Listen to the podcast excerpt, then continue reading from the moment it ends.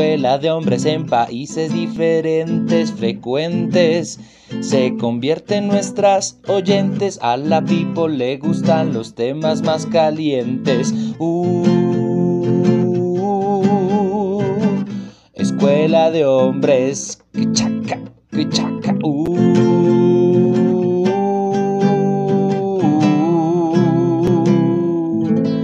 Escuela de hombres. Hey, sí, señoras y señores. Ey, ey, ey.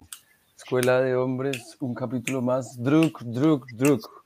Otra ronda para este parche de Escuela de Hombres, porque vean, me quedó la voz así porque creo que me pasé de tragos. Saludo para ustedes, para todos ustedes, allá en sus casas. Saludo para todos los borrachos que todavía están amanecidos en Colombia. no mentiras, pero igual salud. ¿Cómo Salud. están, amigos? Salud, Salud. salud. Muy bien, Salud. muy bien. ¿Cómo Y hermano. Eh, Skol. Eh, ¿cómo, cómo más? ¿Qué otras palabras tienen para decir salud? Norok. Norok. ¿Qué más, amigos? ¿Cómo amanecen? palabra, Karen, de- sus, sus, sus talentos idiomáticos y dígase una palabra. Me- No, no, no tengo talentos idiomáticos, amigos. Diga que es en, en, en caqueteño. ¿Cómo se dice en caquetá salud? Eh, ¡Pum, pum, pum! Ah, pa, pa, tas, tas. Ta, ta, ta, ta. perdón. Kam- Kampai es eh, japonés para decir salud. Campa- Bueno, otra, otra ronda, ¿no? Otra ronda, porque ese es el nombre que le pusieron en español a esta película que venimos a hablar el día de hoy, ¿no? Druk, Druk. Si ustedes no tienen nada más que decir, eh, buenos No, días. pues chévere es poder saludar nosotros también a la gente. Mucho Pero por Sí, no, favor. pues gracias. A todas las personas que están ahí viéndonos o los que nos van a ver posteriormente. Soy Alejandro, un placer nuevamente estar con ustedes. Juan, que qué bueno que, que haya vuelto, Karen. Desde Romania. Eh, sí, mucho gusto, mucho para mí volver a estar acá con ustedes y gracias por resistir, de verdad, a este Bienvenida a la clase. a habitar este espacio. Vengo a disfrutarlo el día de hoy, Muy bien, de eso se trata. porque ya lo lloré viendo la película. ¿Cuál película? ¿Yo no viendo esta película? Sí, un poquito. Yo, yo Ya también, lloró, ya- ya que-. Ah, qué niña. Ya que lloró, deleítenos, Juan, con contando a la gente de qué trata esta película, qué es, Con ¿De qué Druk, quién es el director, háblanos un poquito del director tan importante que es. el nom- el- bueno, yo voy a decir el nombre y usted que es tan sa- sapiense nos dirá eh, qué más se puede saber sobre este señor. Es Tomás Winterberg. Yo lo que sé es que también dirigió esta película La Cacería en la que también actúa el señor Matt. La casa, no la cacería. La casa o la cacería, igual así como en español a esta película Druk la llaman eh, otra ronda.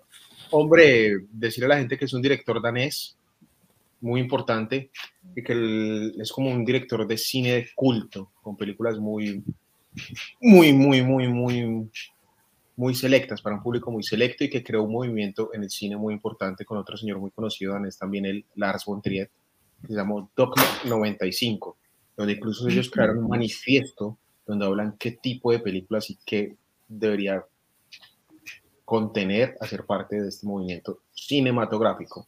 Que más adelante ustedes me dejan, podemos leer, tiene un manifiesto de 10 puntos muy interesantes. Claro, aunque esta película ya no tiene esos principios del dogma, ¿no? ¿O sí? Sí, uno-. Porque uno de ellos es tener la cámara al hombro, ¿no? Y esta película no es así. No, es decir, obviamente eso no les funcionó mucho, pero es muy interesante leer lo que ellos planearon o lo que soñaron ser al inicio de su carrera y pues obviamente no, no se puede. Pero sí tiene, sí, sí maneja cosas todavía de lo que, de la visión del cine, siendo muy distintos. Creo que tienen algo muy similar Lars von Trier y este señor. Bueno, aunque, aunque Alejandro dice que es un cine muy culto, igual esta película de la que vamos a No hablar. cine Druk, muy culto, cine de culto, que es otra cosa distinta. No, sea, sea claro, por favor, sea claro. Pero Pues yo no- no, cierto por Dios. nicho para cierta gente, o sea, no es un cine como de Hollywood, no es un cine cultural, Bueno. cine de arte si quiere. Bueno, igual lo que yo iba a decir es que esta película no es para nada pues algo aburrido ni nada de eso, al contrario, es más bien Pero divertido. el cine de culto, el cine de arte tiene que ser Por aburrido. lo general, y además la gente eh, solo escuchando eso es lo primero que va a pensar. Entonces, por eso estoy tratando de que la gente no se vaya hacia allá. No, Pero amigo. Que la gente, bueno, cuéntenos de qué trata, Juan, perdón, ya que nos fuimos por las ramas. ¿De qué se trata Druk? Es, la vida de un maestro y de un grupo de maestros que son amigos de él, en la cual este hombre había caído como en la cotidianidad de su realidad, sin haberse dado cuenta, ¿no? De hecho, le pregunta a la mujer, le dice, oye, eh, ¿te parece que me he vuelto aburrido? Y la mujer se sienta antes de decirle nada, lo cual lo dice todo. Eh, antes de decirle nada, lo primero que hizo fue sentarse después le dijo, ya no eres el mismo Martin que yo conocí. Entonces este hombre muy aburrido en una de las mejores escenas de la película les cuenta a sus amigos en una cena lo que le está sucediendo y llegan a la conclusión porque uno llama a, a colación una teoría que es que si uno mantiene el 0.48% 0,05. Que al cuerpo humano, después de que nace, le falta 0,05 de alcohol. en Eso. sangre. Entonces, que si uno logra mantener ese nivel de alcohol en la sangre, puede ser más espontáneo y más abierto a las situaciones de la vida normal.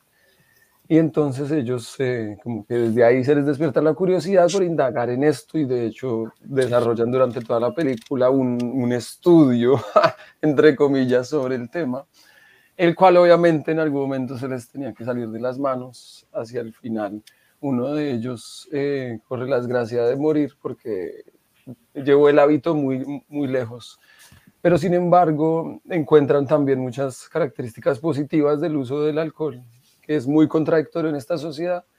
Y en nuestro protagonista, al final, después de una separación incluso con su mujer, logra, logran encontrar eso que, les, que se había perdido durante mucho tiempo. No sé lo que encuentran al final. Ni siquiera lo vemos, pero sabemos que va, a haber- va a haber un reencuentro ahí. Esa es su lectura. Esa es, obviamente, esa es mi lectura, por favor, complementenla. No, por favor, Karen. Mm. Eh, no, pues que le vamos a complementar al muchacho Juan. Hizo un buen resumen. Pero de hecho es la historia de cuatro profesores, porque al tiempo nos cuentan la historia de los cuatro, no, no solo de uno. Exacto, es la historia igual, Sí. La vida, la vida de cuatro profesores que yo creo que han entrado en una monotonía dentro de sus vidas. Cada uno tiene una vida particular, ya sea casados, parados, solteros, y tiene búsquedas particulares, ¿no? Algunos que están casados buscan encontrar eh, otra vez esa libertad de ese juego, y el que no está casado, pues busca encontrar esa mujer, tener hijos, que hay una parte donde dice es que yo quisiera tener hijos y verlos crecer y jugar en el parque. Entonces es como, como estos, estos cuatro individuos buscan, están en búsqueda de algo y pues la excusa, toman como excusa eh, esta investigación para cada uno encontrar ese pequeño rumbo dentro de esa investigación de, del alcohol que le hace falta a nuestro cuerpo, de la sangre en nuestro cuerpo. Me parece algo interesante en la película desde el planteamiento que es, uno, que sean profesores por el tipo de edad en la que son los personajes. Estamos hablando de una edad media, pasado los 40, que eso asume un tipo de crisis, un tipo de cosas si uno no está conforme con lo que hace. Dos, el hecho de que sean profesores y trabajen con adolescentes, que es todo lo contrario a esa etapa de la vida en la que ellos se encuentran. Sí, eh, me parece. interesante. Y tres, que después creo que la película, más allá de que trata sobre alcohol, es una, es una película que, que usa el alcohol, pero trata sobre otras cosas que son la amistad, que trata sobre otras cosas que es sentirse motivado en la vida, que trata sobre la motivación de cierta edad, que trata sobre la familia, que trata sobre la vida misma y el alcohol es un ingrediente más. Es la Pero- excusa. Sí, pero que no quisiera que la gente entendiera que la película solo el conflicto es el alcohol y beber y beber, que no lo es. No, porque este señor es un gran realizador, este señor Thomas Winterberg, que logra a- a conjugar todo esto, pero, pero sí es interesante que utilice el alcohol como tema, porque es algo tabú prácticamente, ¿no? Que de hecho en un primer momento todo el mundo lo va a desechar, ¿no? Como en la misma escena en la que este señor hace la prueba y le pregunta a los alumnos si ustedes entre estos cuatro personajes, ¿a cuál escogerían? Y la gente escoge al que nunca toma y parece ser respetuoso. Es Ajá. porque justamente hay un juicio sobre eso. Y que lo que pasa que la gente se da cuenta que ese personaje que escogieron no era nada más y menos que Hitler, ¿no? Entonces, por eso me parece interesante que se hable sobre el alcohol y que lo haga de esa manera. Pero ese mensaje es un mensaje muy lindo, es decir, la gente que el nombre que tomaba era gente que al mismo tiempo trabajaba y tenían límites. El reglamento de no podemos tomar después de cierta hora, el reglamento de no sé qué. Que al final el alcohol, como muchas otras drogas, al final lo que hace es poner al hombre en un estado distinto, en un estado de euforia, lo saca de cierta manera de, de su ser, lo pone choverongo. Chéverón. Para poder expresarse más, porque uno tiene muchas limitaciones en su cuarto, uno mismo y el, el alcohol, por lo que fuere que hace cada persona, es como un desinhibidor, que saca como, que esa timidez, como que me coarta, como que no más me critico a mí mismo, porque de alguna manera siento que me libero. Suelta, suelta el cuerpo, suelta la mente. Suelta, suelta, suelta. me parece yo le doy ese punto de valor a eso, a, los personajes, es decir, profesores en esa crisis de cierta edad del, en la que seguramente vamos a pasar todos, que están relacionados todo el tiempo con niños, con adolescentes, ese contraste de, de, con eso, de madurez, ese contraste de, afrontar la vida distinto y generacional con los teléfonos, generacional, con muchas cosas ahí de generación. Un contraste de experiencias, ¿no? Porque una cosa es como lo viven los chicos jóvenes Además que la, la, primera escena, o sea, las primeras imágenes de la película, o sea, como que se ve eso que tú estás diciendo, alguien, como ese contraste también, porque vienen a mostrarnos todo este festival, bueno, de, del, alcohol. del alcohol, de la ronda alrededor del lago, bueno, este, y, y el corte así con la imagen, ¡tim! Sí, incluso el tratamiento de que es el alcohol para ellos lo que es para los adolescentes, ¿no? Es otra cosa, es otro... Sí es muy. Es eh, como ver, ver, al comienzo cómo este hombre, se, su vida se le convirtió en cotidiana sin ni siquiera darse cuenta, ¿no? Él no se dio cuenta que estaba en ese estado como de, de abandono de sí mismo, sino es porque la gente hace que él se dé cuenta. Para él la vida iba normal. Hay muchos factores que influyen, ¿no? La relación con la esposa, la falta de comunicación con los hijos, y yo creo que hay un, un impulso clave más allá de la conversación que tiene con los amigos, que es la reunión de padres de familia. Claro, cuando él llega están ahí todos los ¿Cómo así tantos? ¿Cómo así a tanta gente le estoy desanimando? Sí. Pero me pareció lindo eso, como le dijeron, oye, pero es que no nos estás enseñando, o sea, no nos estás transmitiendo nada, no sé qué. O sea, bien la manera en que le comunicaron eso. Aunque, sin embargo, hay una amenaza de por medio que era como, si usted no cambia, pues se va pues está bien que haya una amenaza por medio, pues. Sí. pero, yo creo que también debe ser, o sea, bueno, y lo es, ¿no? Muy frustrante para él, o sea, el, saber que a lo que se dedica y como digamos que dentro de su interior le ha metido tanta pasión, realmente está obstruyendo los caminos de sus estudiantes. Como... Creo que también ahí él se cuestiona mucho sobre cuál es cuál es la, la necesidad también de la educación un poco. yo lo sentí un poco así como al verlos ahí ah, con el papá y esa ronda que le hacen de decirles, pero es que necesitamos, ellos necesitan tener una, un, un buen, una buena calificación para poder ingresar a las universidades. Entonces, sí, como el sistema.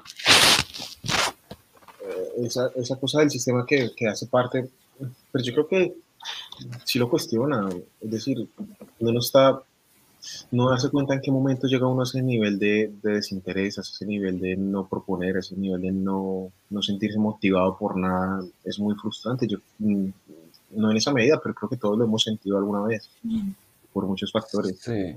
Uno poder salir y es muy jodido. Y ahí, ahí, en ese tipo de casos es cuando es interesante justamente el, el uso del alcohol, por ejemplo, o el uso, digamos, de otras sustancias.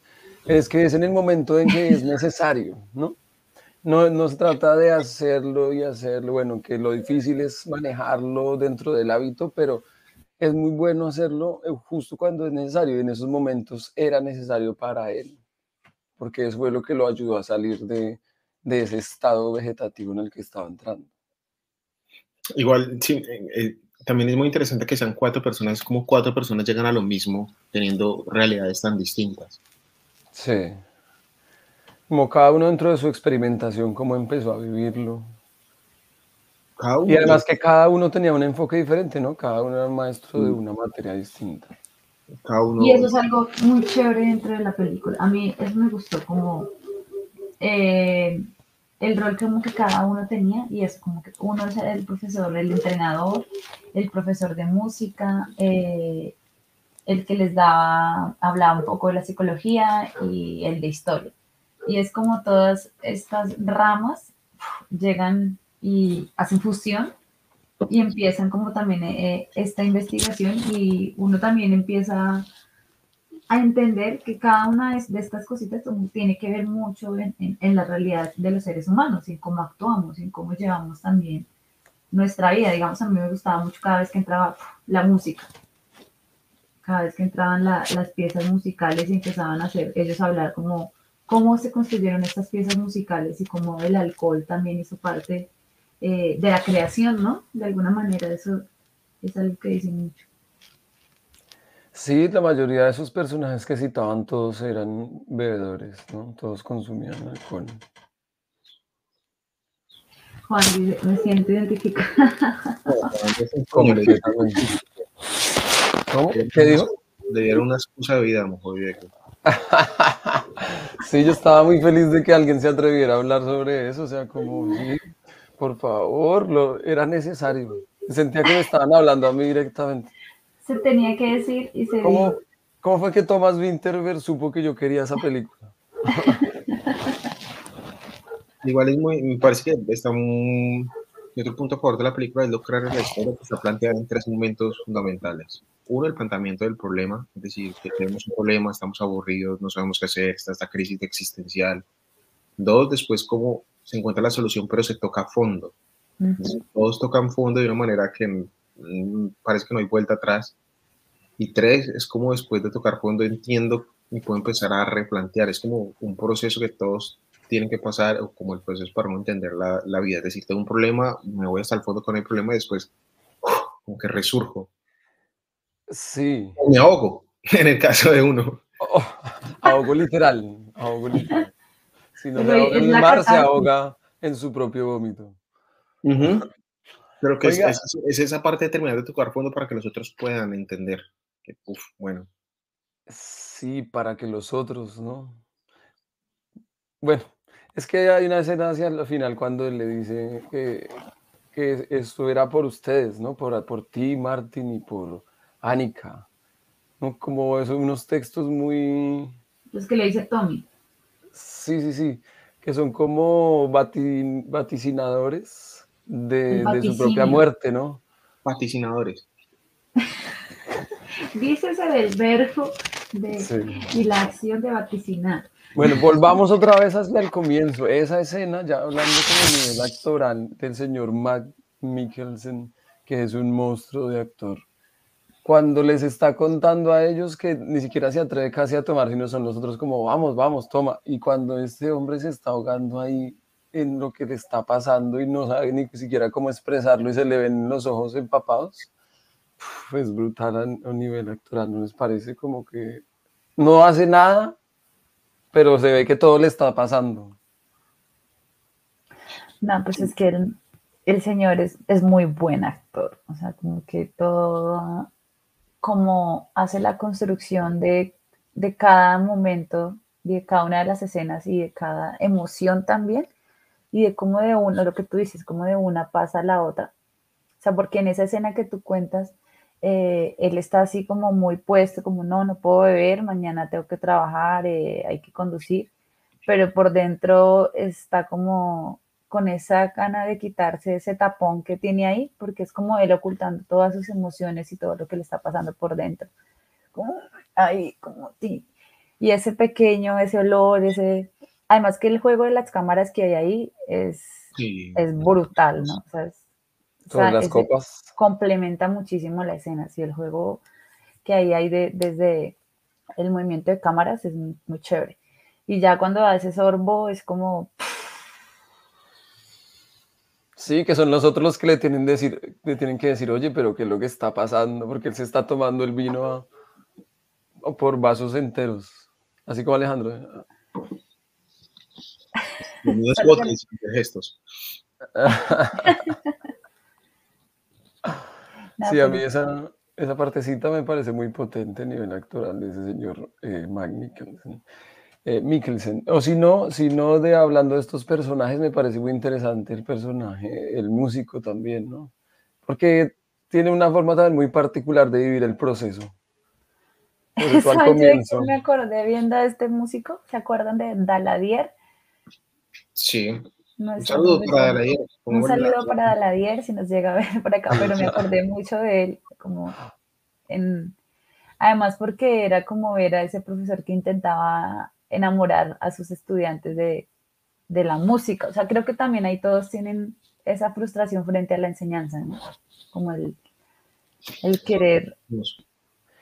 Hay algo y es que estos sea, el, el conflicto se ve evidente en, en Martin, ¿no? Pero en los otros como que no, no era tan evidente, pero como que el conflicto existía. Sin embargo, ¿no? Como que lo que le pasa a uno es que uno va entrando en esa vaina sin darse cuenta, ¿no? En esa, en esa pastosidad de la vida. Y los otros se dieron cuenta de que también necesitaban ese proceso, aunque el problema no fuera evidente en sus vidas, ¿no? como el músico cuando tiene el coro allí y está dando su clase normal y de un momento a otro dice como, no, no, no, no, esta vaina no está sirviendo, hagamos algo, hagamos algo, cerremos las ventanas, cierren los ojos.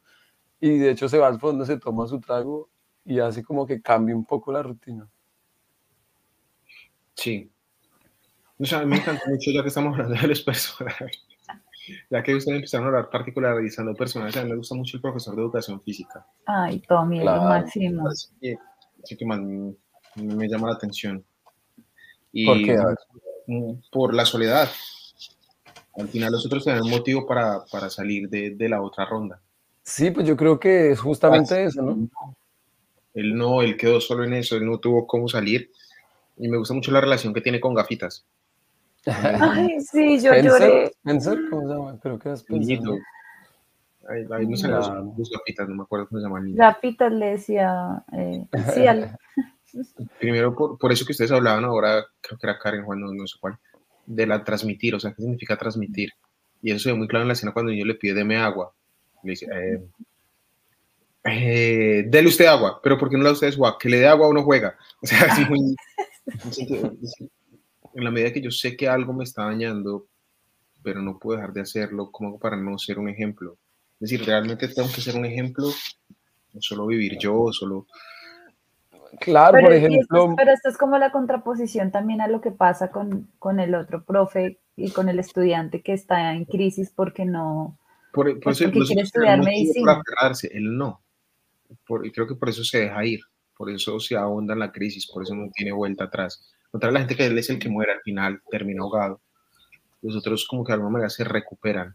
Él tenía al otro lado, y mire que mucho pasa también por, tomando eso de la enseñanza, tal vez si le ando demasiado delgado, por los hijos. Uno cuando se le orina la cama y ya es la vergüenza de lo que le pasó con el hijo. El otro, cuando el hijo lo recoge borracho de la calle sí, golpeado, ¿cómo le explico?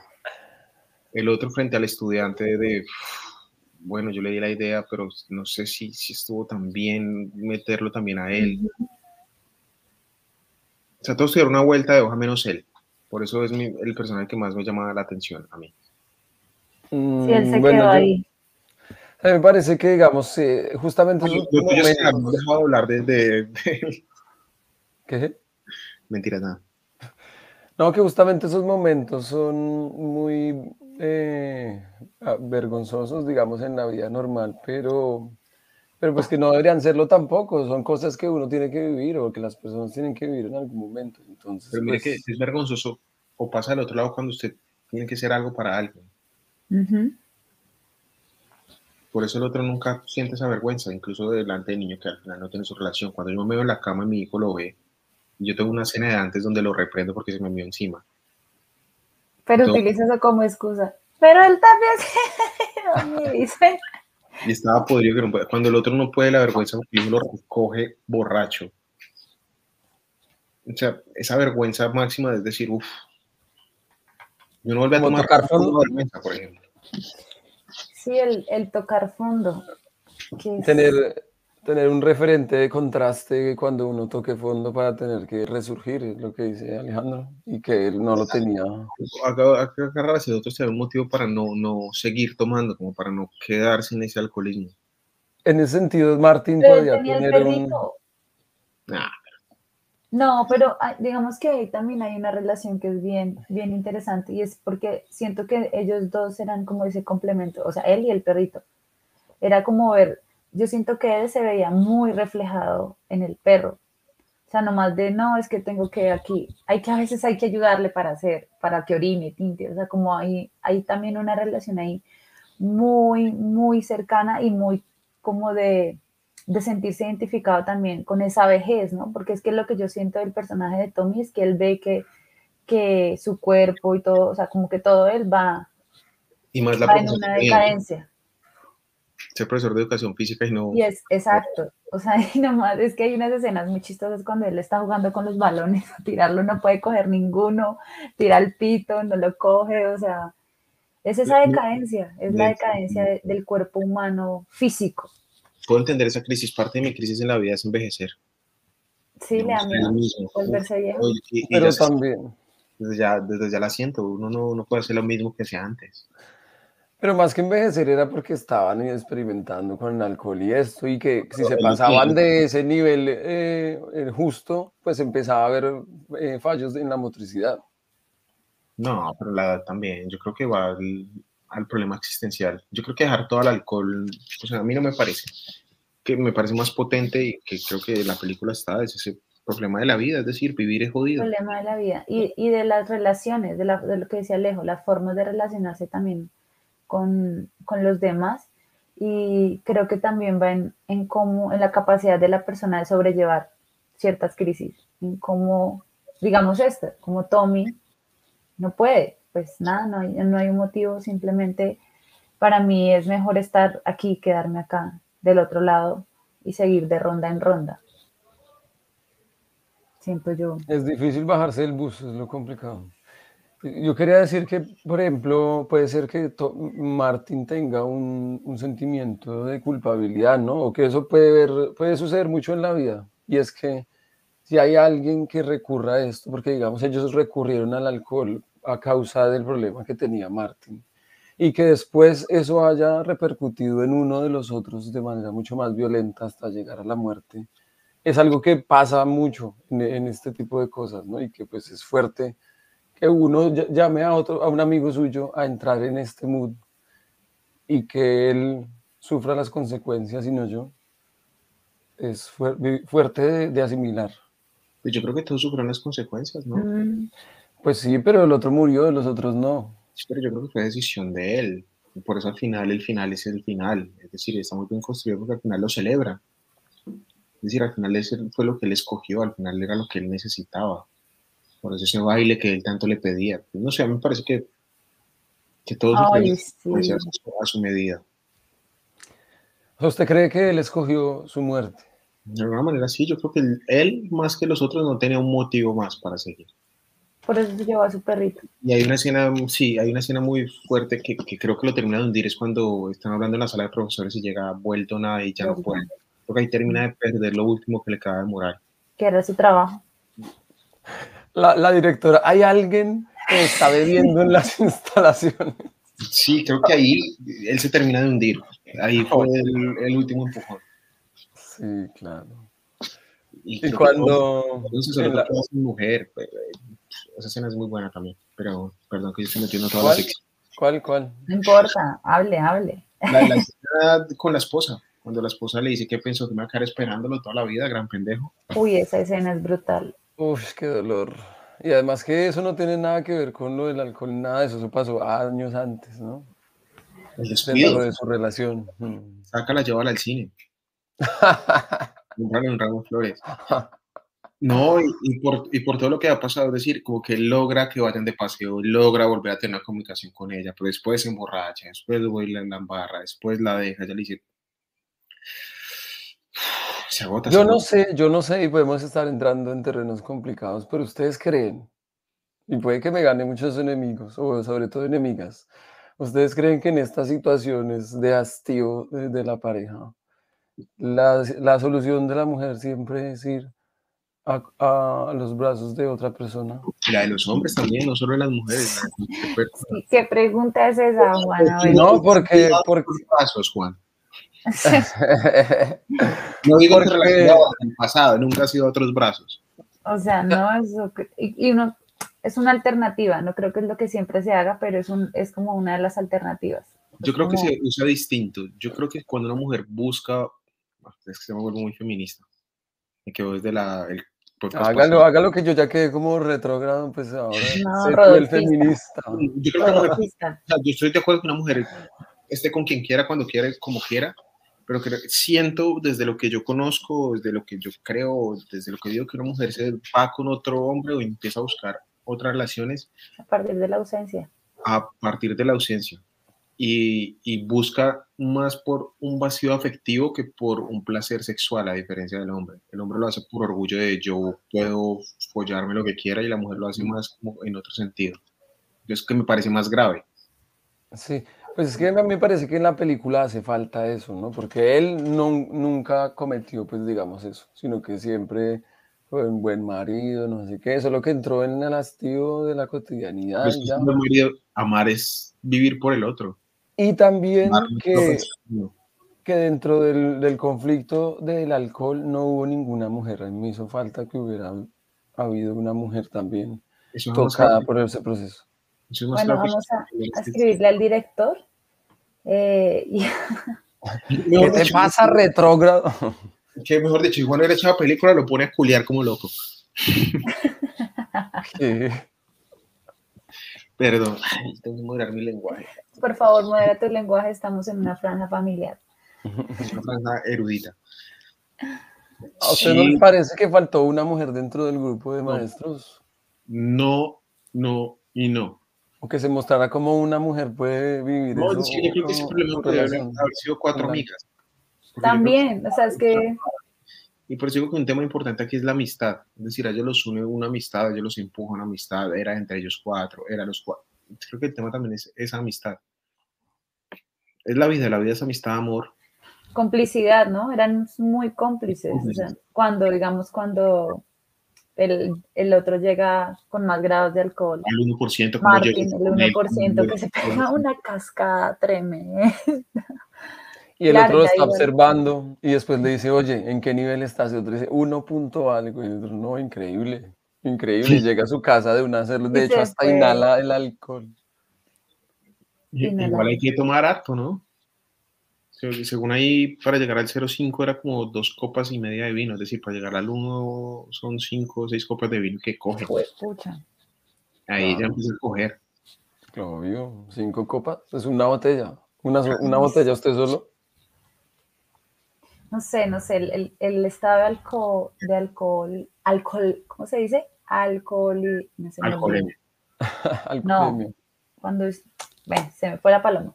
El caso, cuando uno está muy tomado, no sé, yo pensé en todas las veces en, la en las que me he sentido tomada, prenda y digo, "Ay, no, pero eso no es tan chévere a veces, o sea, como que, claro, como que miraba la película, igual, bueno, es una película, ¿no?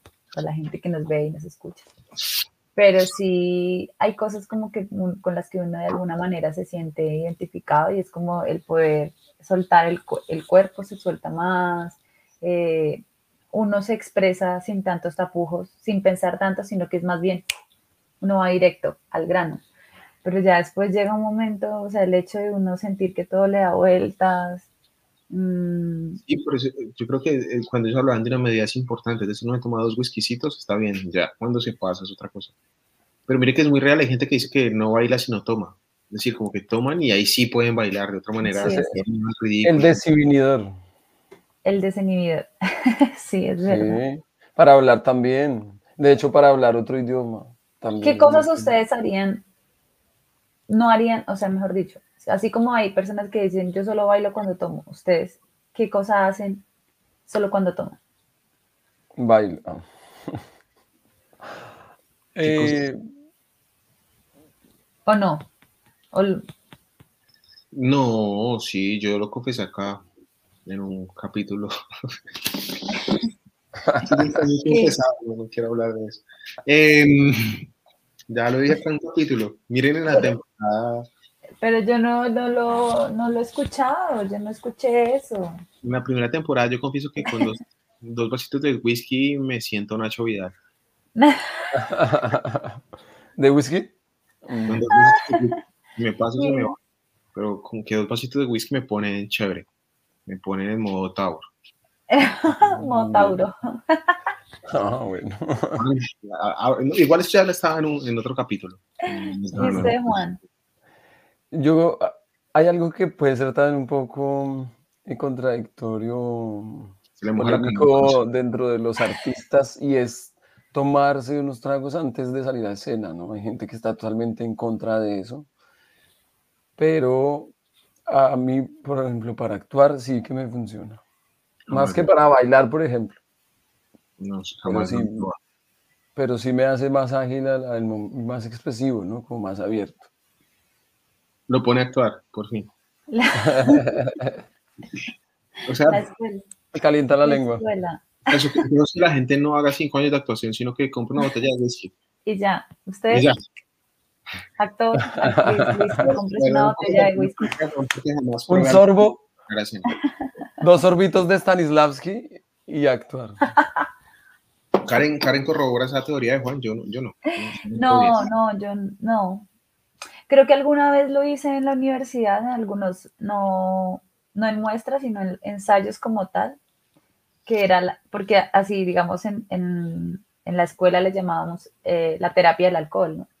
Era que cuando una persona estaba bloqueada, eh, lo hicimos con varios compañeros, eh, se les daba aguardiente para que rompieran esos bloqueos.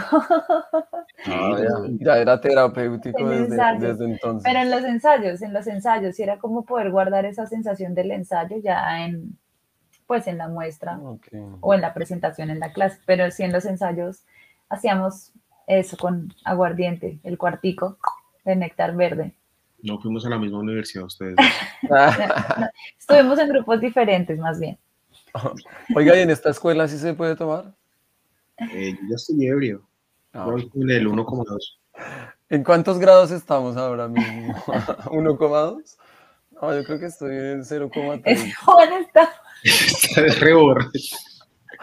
Es que tenía otro, otro 1.5 que traía desde ayer. Ah. De hecho, está transpirado, le está sudando, está, está llevado. Él hizo trabajo de campo. sí, eso es hacer trabajo de campo. Muy bien. Pasión por lo que haces. Bueno, una cosa también es beber así súbitamente, otra cosa es beber progresivamente, ¿no? Hacer que ese nivel de alcohol vaya subiendo progresivamente y no todo de una vez. Es diferente. Y el estado emocional, ¿no? Eso implica Claro que sí. otras cosas, ¿no? Porque está el, porque digamos, la mente es súper poderosa. Bueno, yo creo que la mente es súper poderosa y cuando digamos uno sí tiene ganas de, "Ah, no, me quiero emborrachar, me quiero emborrachar. O sea, tú te puedes tomar una, tres cervezas y ya estás en un punto eh, como de ebriedad. Pero también si estás como en plan tranquilo, no echando una pola, o sea, te puedes tomar tres cervezas y estás bien. Es que, es que la mente también ahí, ahí juega. Ahí entonces era donde yo pensaba un poco en lo de la película, en todo esto de, no, si con el alcohol me puedo liberar. Y creo que es también un juego mental que uno hace con uno mismo. O sea, es como el, no, el alcohol me va a hacer eso, entonces yo puedo hacerlo, pero que, pero como, como- o sea, lo que yo les decía de la terapia del alcohol en la universidad, cómo poder guardar esas sensaciones sin necesidad de beber. ¿no? Que creo que es la mente. La mente es la que engaña muchas veces los estados. Depende de diferentes cosas, sí. Si no has comido antes, también es más fuerte. Bueno, Mm, Juan, me permite Si lo leerle, haces, de- si lo haces al desayuno, también. me permite leerle los votos de castidad del dogma y ustedes dicen que hay y que no hay de estos dogmas en la película. Adelante. Los rodajes tienen que llevarse a cabo en locaciones reales, no se puede decorar ni crear un set. Sí, Creo que utilizaron Chuleado. un colegio ¿no? y casas, eran, son lugares, sí. El sonido no puede mezclarse separadamente de las imágenes o viceversa. O sea, no se puede usar música a menos que se grabe en el mismo sitio. am, no. No. No, No. porque ahí utilizaban música Sí. clásica, música moderna. Se rodará cámara en mano. Se permite cualquier movimiento o inmovilidad debido a la mano. No. No. La película tiene que ser a color. No se permite ninguna luz especial o artificial. Pues pareciera. Pareciera. Artificial, pues digamos cuando son escenas de noche, las lamparitas son las que dan la luz. Pero bueno, no sé. No, yo creo que O en ahí, el, Ahí esta no la respeto. no, porque Eso es en, el- en restaurante Se hay prohíbe cualquier luces muy especiales. y filtros. No, creo que ahí tampoco. La película no puede tener una acción o desarrollo superficial. No pueden mostrarse armas ni pueden ocurrir crímenes en la historia. Esta se Sí, respeta. sí, eso se Pero respeta. ¿qué quiere decir? Es super- eh, superficial. De Artificial. mentiras. Después dice que sí, como dice que no se pueden mostrar armas ni crímenes. Ok. Se prohíbe la alineación temporal o espacial. Es decir, la película pasa aquí y ahora. Como Mm, No, Cosas. Pero yo creo que sí. flashbacks pero hay saltos. Hay pequeños saltos. de tiempo, él se devuelve casi nunca. Mire que siempre va como progresivamente. en Sí, flashback no había. Pero sí saltos en tiempo. Pero sí hay saltos en tiempo, hacia adelante. El formato de la película debe ser el académico, 35 milímetros. El nombre del director no debe aparecer en los títulos de crédito. O sea, Ay, no me di cuenta de eso. No, yo creo que sí sale, eh, no, no me fijé. Pero interesante, Sí, yo sí creo que sí sale. interesante. Mira, ahí está abajo. Bueno, ¿qué? ¿Cuáles eran sus personajes favoritos? Yo, yo me atrevo a decir cuál era el mío. Ustedes los veo muy tímidos. Eh, no, pues a mí realmente me gustaba también mucho Tommy, pero como usted ya habló sobre él, pues hablaré de Martin, también me gusta, pues creo que nuestro señor Mikkelsen es muy, muy, muy bueno, o sea, no, y como con, lo que les decía al principio, como construye cada, la emocionalidad del personaje y toda esta cuestión interna también que hay del mismo personaje, eh, es también muy, muy interesante. Entonces, para mí ese es mi personaje top, junto con Tommy y el niño Gafitos. Ya que hablamos ¿Ah? del señor Matt, Que Gafitas es Messi, hace un gol increíble. Ay, Ah, sí, sí. Gafitas. solo estaba esperando que le, le hicieran un pase. Nunca se le habían pasado. Su personaje y porque ya sabemos cuál. No, antes de eso yo quiero hablar del señor Matt Mikkelsen. ¿Ustedes vieron la serie Hannibal? Hannibal? Sí. Y este señor es el que hace Hannibal en esa serie, ¿no? Increíble. Increíble y además hermoso. Como que la manera que maneja la, la cuestión eh, culinaria del gourmet en el canibalismo me parece demasiado Sí, es un actor brutal. Es un actor brutal. Es un muy buen actor. Es muy Es limpio, es muy tranquilo. Bueno, y si no, pues yo ya había hablado del, del maestro de música, ¿no? Como me parece que tiene un proceso interesante, cómo asimilar alcohol. Pero es que, Como- ¿cuál es su personaje? No su actor favorito. Usted está hablando de su actor favorito. No, del personaje, estoy diciendo el personaje del profesor de música. Entonces, ¿por qué no remitió a Hannibal?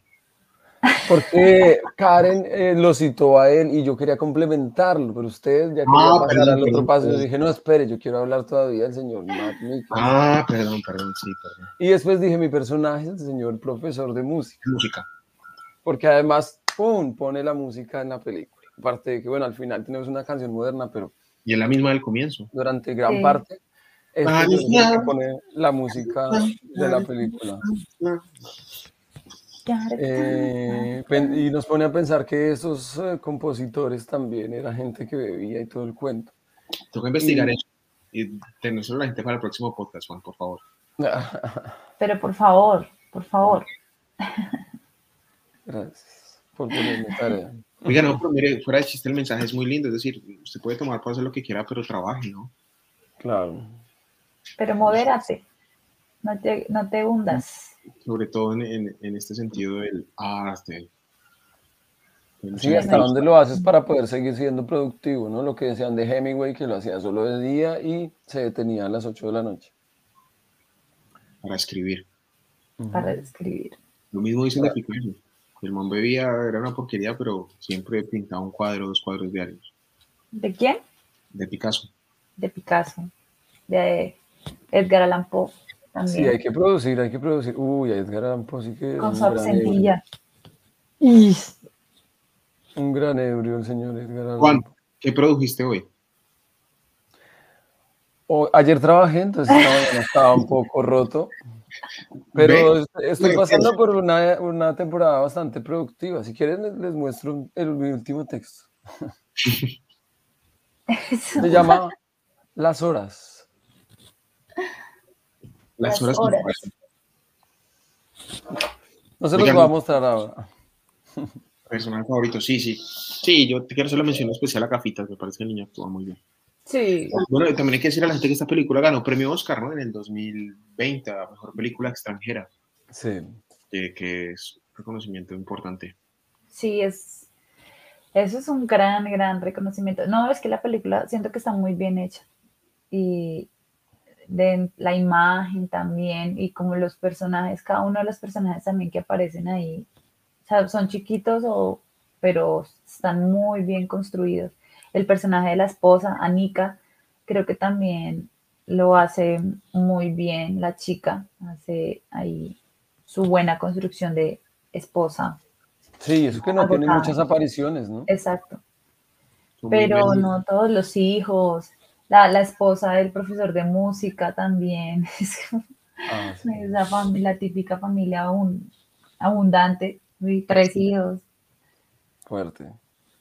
fuerte, fuerte, pero no, está muy bien, está muy bien.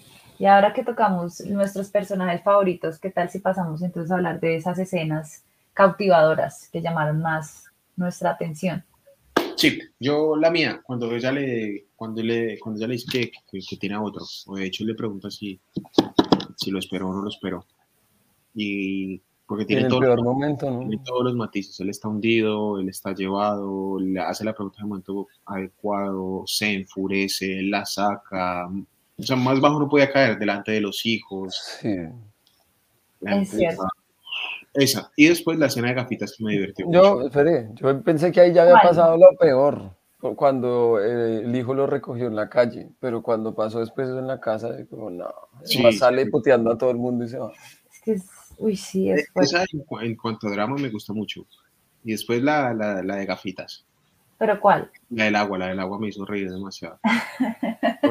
De semana es muy bueno. Agua, no, no le doy agua, pero ¿por qué? Porque no, dele usted agua, si no, no juega. Y, niño, y después los otros van a jugar y no llevan a gafitas y él abraza al niño, lo protege. No, es muy bueno. Ay, es muy bueno. No, a mí, eh, bueno, Alejo ya tocó una de las escenas también que yo iba a mencionar, pero como pues hay que hablar igual de toda la película, a mí me gusta mucho cuando, cuando descubren a Tommy, o bueno, cuando les descubren donde todos se van a tomar, o sea, que el profesor empieza a encontrar todas las botellas y él, o sea, como que ellos no sabían que todos se metían al mismo lugar para ir a, a tomar esa escena, me pareció eh, muy divertida, me gustó mucho. Y además todo lo que pasa antes, ¿no? Que es cuando él está jugando con el balón y lo- no lo puede coger, tira el pito y no lo puede coger. Me pareció muy chévere. Y la escena final, brutal, donde mi amigo Martin baila así. Ah, sí, escena. vuelve a la época del baile. ¿Es Y él? la No, imagen congelada de él en el aire. Yo creo que es él. ¿Será que es él? Uf, harían figuras difíciles de hacer para esa edad. Para esa, pero se le veía, la- se veía lo pesado del cuerpo también. ¿Será que sí era él? Yo, yo tengo mis dudas, sobre todo cuando se pasaba por entre los tubos así. Yo creo que tenía un doble, Por la baranda.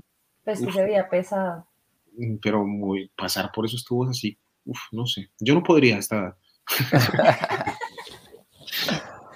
Más que ese actor se ve que es muy grande, ¿no? Debe ser muy alto. ¿no? Y se, se ve pesado. Yo, yo me tomo un vino y se me enamoran todos. Ah. No sé Hasta el otro día estaba morboseando a, a Fassbinder y nadie le dijo nada. Jamás. Jamás. Juan, escena. ¿Sí vio la película? Sí. Sí, y de hecho yo ya recité una eh, que era el Pero momento de la cena en el que... Y escena favorita. Estamos en la sección. Ah, es que yo digo las cosas de mis secciones en otras secciones. Entonces ya había dicho la, la escena de, de la comida, eh, en la que él les cuenta el problema que tiene, que además pasa por esto de dejar salir su llanto, no sé qué. Me parece ese momento muy interesante. Y o si no, ¿cuál era el otro? Mm. Ah, también en el momento que les dije, cuando se está, cuando Martin fue a llevar a este señor a la casa, porque estaba totalmente ebrio, y cuando lo cuidó, cuando se despertó, le dijo, bueno, no, nadie tiene que estarme cuidando todo el tiempo. Dijo, bueno, se fue a ir. Y ahí este señor le dice, hey, ten en cuenta que todo esto fue por ti, por ti y por Anika y tal. Ya que hablé del texto vaticinador. El oráculo. A, a mí me gusta mucho, también quiero darle un, un punto especial a la escena del canto cuando él apaga la música, ve la luz, para que ellos canten mejor y sale mucho mejor, con otra emoción, con ideas brillantes que salen. Y el primer trago que él se pega es tocar reconocerlo. Todo, todo lo Sí. que él hace para tomarse el primer trago en el baño, se encuentra a alguien, entra, lo saca, se lo toma, fum, fum, da clase, le funciona. A mí, bonita. Eh, bueno, aquí digamos, sí escenas, pero también es un poco como este juego de cámaras que veníamos hablando y es ya cuando eh, dicen, no, queremos ir un- más allá, vamos más allá y se preparan eh, estos cócteles. Esa, o sea, todo, toda esa escena en la que se, se están preparando los cócteles, o sea, me, me gusta mucho y también la- los textos, como la construcción de los textos y lo que cada ingrediente le, le añade. eh, a, a ese licor, ¿no? Y cómo muestran ese cóctel, la cámara, cómo llega la naranja, cómo, Desde el hielo. Sí, sí, cómo, cómo van, ¿no? cómo van construyendo ese, ese cóctel y al final él, pues se va a ir, pero Pero él siempre hace lo mismo, ¿no? Como que no, no, lo, no lo va a tomar y se lo toma. Y miren la escena, pone que él ya no toma, ya no toma y al final termina tomando y bailando. O sea, y se volvieron mierda. es muy abierto, no se sabe si, si realmente es, fue la última ronda. Sí, no, no Sí, se sabe. Oigan, ¿o ¿qué tal el momento cuando el profesor le, le ofrece tomarse un trago a su alumno para que pueda No, pasar el pues, examen? No lo va a decir a nadie. También, uff, es un grado de cadencia de eso, ¿no? Sí. Yo creo que ahí él tocó fondo y sintió eso. Pero es la necesidad, porque siento que detrás de eso también está la necesidad de, de, de que lo recordaran, ¿no? Él era el que ten- quería tener una familia, tener hijos, como... Porque en un momento lo dice, no, es que, pero tienes a tus estudiantes, entonces, pero es que ellos salen de aquí y ya me van a olvidar. Yo siento que él crea esta, digamos, esta pequeña conexión ahí con, con ese estudiante, como, no me olvides, mira, yo te estoy ayudando, soy tu profesor, como, también siento que da- de- es- también está eso detrás de él, pero pues también está este, de alguna manera este estudio está ahí, ¿no? Y, y esa necesidad de querer ayudar al otro y de saber que ellos también en algún momento pasaron por lo mismo. Y que el muchacho tal vez tenía condiciones, intentaba, intentaba, y que era una cosa de, de bloqueo. Ajá. También por eso, como de lanzarle salvavidas, pero con cuidado. Pero no diga que yo no lo voy a decir a nadie. no a nadie. Sí, sí, chévere, chévere. La música, a mí me gusta mucho la música de la, de la película. Ah, sí, yo también quería decir algo al respecto, y es que no se dieron cuenta que habían unos silencios muy bárbaros. Sí, pero con mucha acción, los movimientos, digamos cuando ellos se emborrachan mal otra vez, después de todo el caos.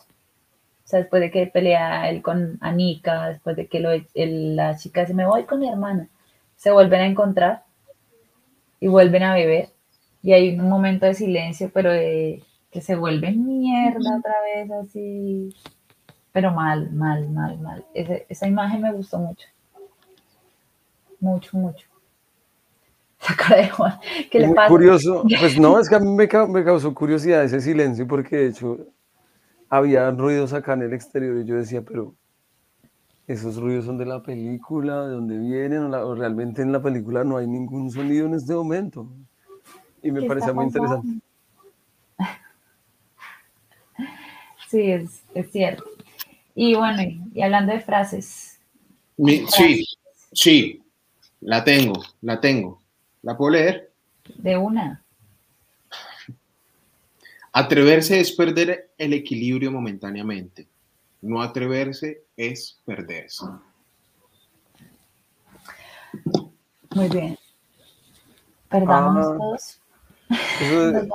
Eso, es de un filósofo, ¿no? ¿Sí, Alejo? Sí. Eso, lo, citan. A mí la frase que me gusta es, bueno, como a mí me gustan mucho las escenas cuando ellos se reúnen y siguen construyendo y escribiendo su estudio, ¿no? Y ya es como la final te dice, el estudio de la teoría Skedrius, no sé cómo se pronuncia, según la cual el hombre nace con un déficit de 0,05% de alcohol en sangre, finaliza aquí, debido a que tiene consecuencias sociales negativas incontrolables, así como también el riesgo de puntos suspensivos, alcoholismo.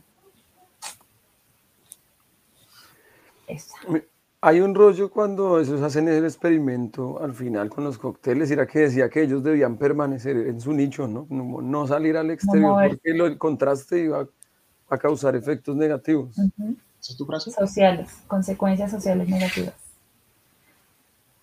¿Es tu frase, Juan? Mi- no, mi frase es otra vez la vaticinadora, cuando le dice, oye, recuerda que esto fue por ti, por ti y por Anika. Que no hizo el ejercicio. Yo también quiero nombrar la frase con la que empieza la película que dice, ¿qué es la juventud? Un sueño. ¿Qué es el amor? El contenido de un sueño. Un filósofo, Soren Kierkegaard. Filósofo. ¿Se acuerdan que la película empieza con esa, con esa frase? Sí, Y, y es esa cosa de, de- que va muy, creo yo, que es, es la vida, la vida pasa, la vida pasa y nos duele. Que es de lo que trata la película. ¿Cómo es? ¿Cómo es la, la- la frase? la ¿Qué película. es la juventud? Un sueño. ¿Qué es el amor? El contenido de un sueño.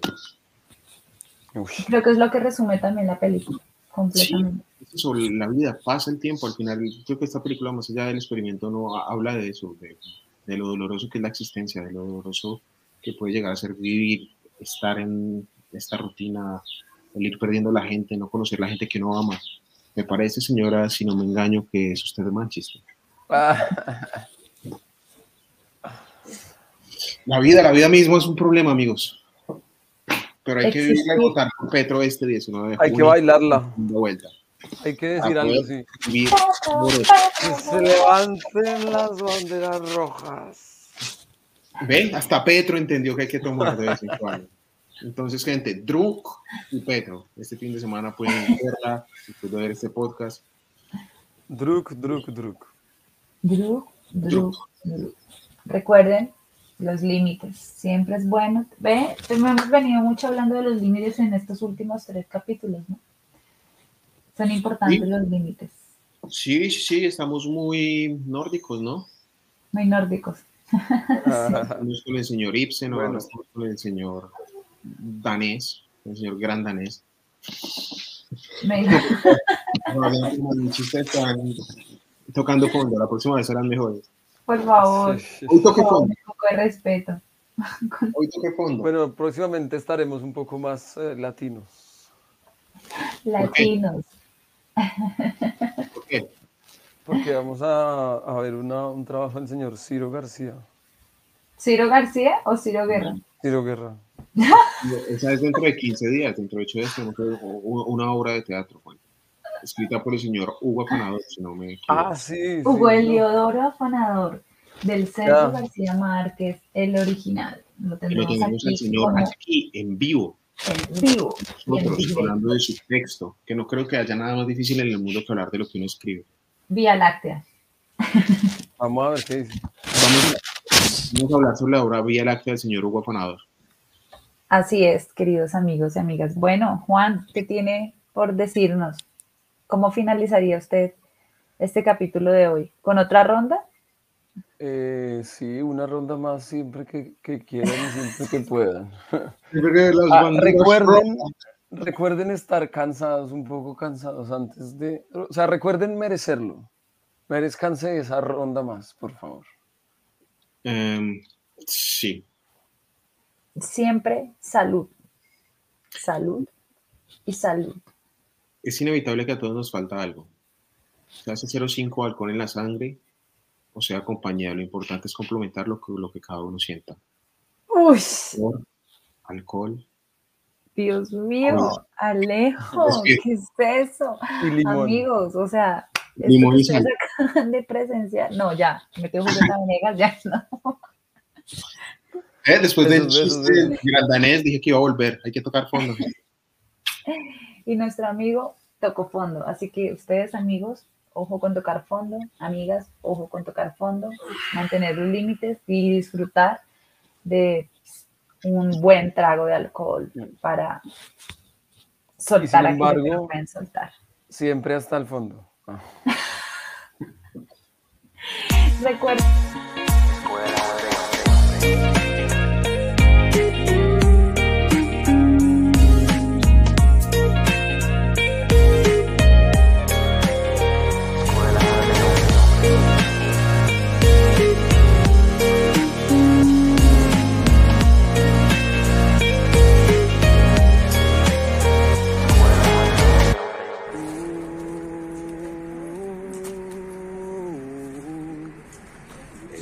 Escuela de hombres.